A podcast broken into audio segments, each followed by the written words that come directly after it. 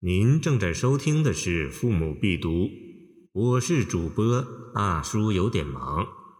欢迎您点击订阅按钮，收藏本专辑。《塞下曲·其三》李白：骏马似风飙，鸣鞭出渭桥。弯弓辞汉月，插羽破天骄。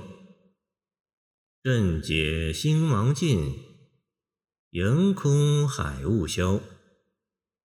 宫城画林阁，独有霍飘摇。元人萧师赞云：“此从军乐题也。”见分类补注《李太白集》。其第四首俱道思妇离别之苦，据敦煌残卷。乃独不见诗，盖编者误入耳。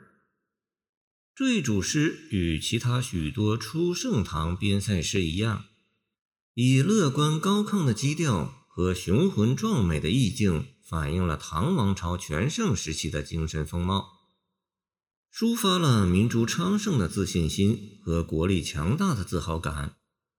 此诗比例雄健，结构奇特，谋篇布局。独具匠心。前面六句作为总的铺垫，是为了演出结尾二句的感慨；而前六句中，上三句写出师之景，下三句绘破敌之状。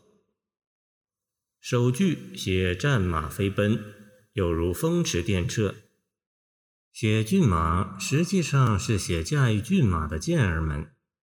马壮是为了点明兵强。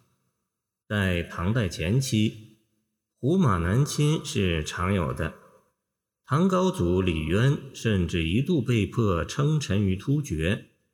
见《旧唐书·李靖传》。反抗寇盗的战争是正义的，因此健儿们杀敌心切，斗志昂扬，策马疾行。出渭桥和辞汉岳。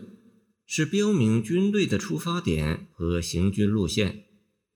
出渭桥而鸣鞭，正所谓快马加鞭，进一步烘托出健儿们的急切心情，也表明了军事任务的紧迫和唐军士气的旺盛，气势雄浑，大有高唱入云之势。杜甫《兵车行》云：“车辚辚，马萧萧。”行人弓箭各在腰，爷娘妻子走相送，尘埃不见咸阳桥。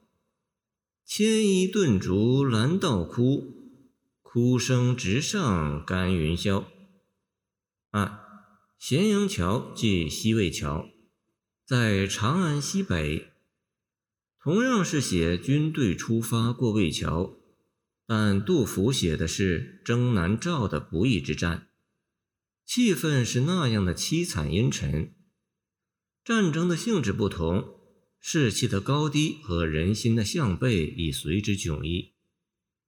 从辞汉岳到破天骄，即从军队出发到克敌制胜，是一个极大的转折。插羽，安上箭，天骄。匈奴曾自称天之骄子，这里泛指敌人。从弯弓到插羽，不长的功夫就完成了这样一个大转折，省掉了多少鏖战情节和厮杀场面的描写。布局是何等的简洁，笔法是何等的洗练。然而，这又是十分自然的、可信的。既然是兵强马壮。士气高昂，自然就会旗开得胜，马到成功。天兵所向，势如摧枯拉朽，这是符合逻辑和顺理成章的，也说明将领指挥得当。这次战役完全符合兵贵神速的兵法要求。五六句写破天骄后的战场景象，在正义之师面前，敌人不堪一击。土崩瓦解，望风而遁。古人认为，鹤星呈现白色的光芒，就是战争的征兆。星芒已尽，就意味着战争结束。北方沙漠草原广阔无垠，浩瀚如海，故名瀚海。海雾消，指漠北战争氛围已经消失。对于入侵的寇盗发起的战争，必须用战争来加以消灭。此诗也蕴含着这样的哲理。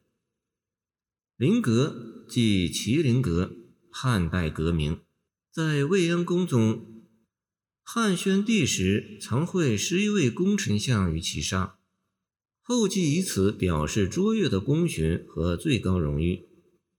霍瓢尧指霍去病，汉武帝时大将，曾任票摇校尉。清人王其云。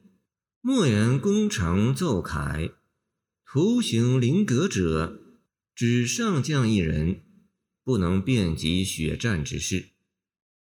太白用以独字，盖有改于其中于。然其言又何婉耳多风言？见《李太白全集注》。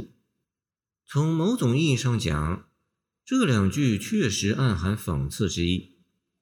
但这只是问题的一个方面，不能仅仅认为诗人在为失踪主人公抱怨有功不赏。其更深一层的意思是，明知血战凯旋后只能有上将一人图形麟阁，但我们仍因能报效国家民族而感到自豪和满足。功业不朽不一定必须画像麟阁。这更能体现健儿们的英雄主义和献身精神，使此诗具有更能震撼人心的悲壮色彩。诗人为济苍生安社稷，是愿为辅弼的，但他一直希望功成身退，归隐林泉。他多次表示要功成身不居，见《商三四号》，功成谢人间。见翰林读书言怀，从中可以窥见诗人的素质和生活情趣。